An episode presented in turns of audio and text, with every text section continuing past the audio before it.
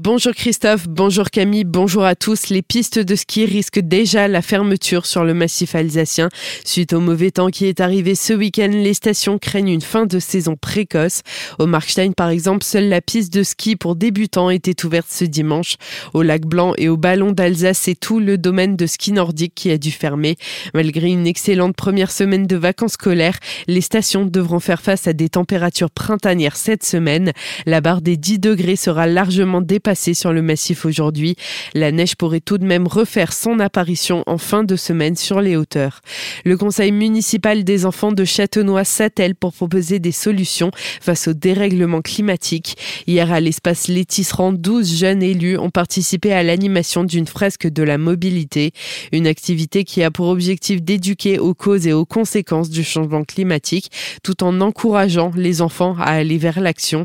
Julien Delfos, référent de l'association Hop la transition Centre-Alsace nous en dit plus sur ses activités. Les enfants, avec un jeu de cartes, ont reconstitué euh, la science qui est derrière le changement climatique pendant trois heures. Ils ont ensuite euh, dessiné pour s'approprier euh, leur travail de jolies fresques et ensuite ont émis leurs idées d'action à l'école et à la maison. À la fin de cet atelier, tous se montraient enthousiastes. Les réactions de Céleste, William, Adèle, Achille et Mathias. J'ai aimé il fallait coller et les ranger dans l'ordre, les images. Moi j'ai aimé l'activité quand on a mis ce qu'il fallait euh, faire pour agir à la maison et agir à l'école. J'ai bien aimé aussi celle où on montrait euh, nos émotions contre ça. J'ai bien aimé quand on remettait les images avec la cause et la conséquence. Moi j'ai aimé le placement de la fresque, aussi quand on l'a décorée. Cela fait maintenant plusieurs années que la thématique du développement durable est particulièrement abordée avec les jeunes élus de Châteaunois. Pour Anne Heuberger, adjointe en charge du conseil municipal des enfants, l'occasion s'était montrée trop belle de travailler sur les causes et les conséquences du dérèglement climatique, ça me semblait tout à fait euh, s'inscrire dans la démarche et puis euh, dans notre rôle de former des futurs euh, citoyens. Ce sont des ateliers collaboratifs, ce sont des ateliers ludiques. Les enfants réfléchissent ensemble, sont obligés de s'écouter. C'est une belle forme de travail finalement. Des propos recueillis par Solène Martin. Retrouvez notre article complet sur notre site azur-fm.com.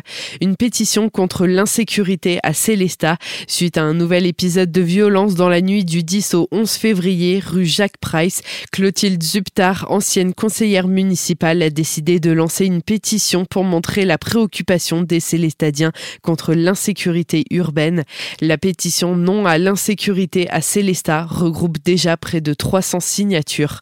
À Colmar, la tour du pôle Médiaculture est entrée dans sa phase de chantier de stabilisation.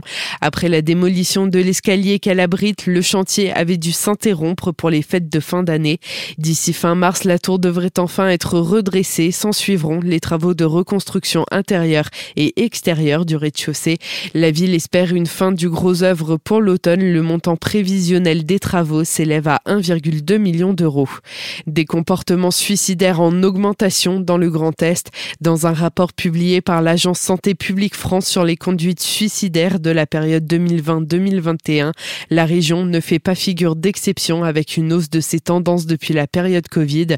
Dans le Grand Est, les jeunes de 10 à 24 ans sont les plus concernés avec une augmentation de 6% de tentatives de suicide par rapport à la période 2017-2019.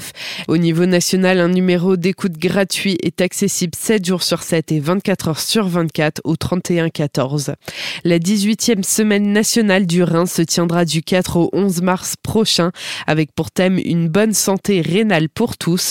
Se préparer à l'imprévisible, maîtriser la vulnérabilité.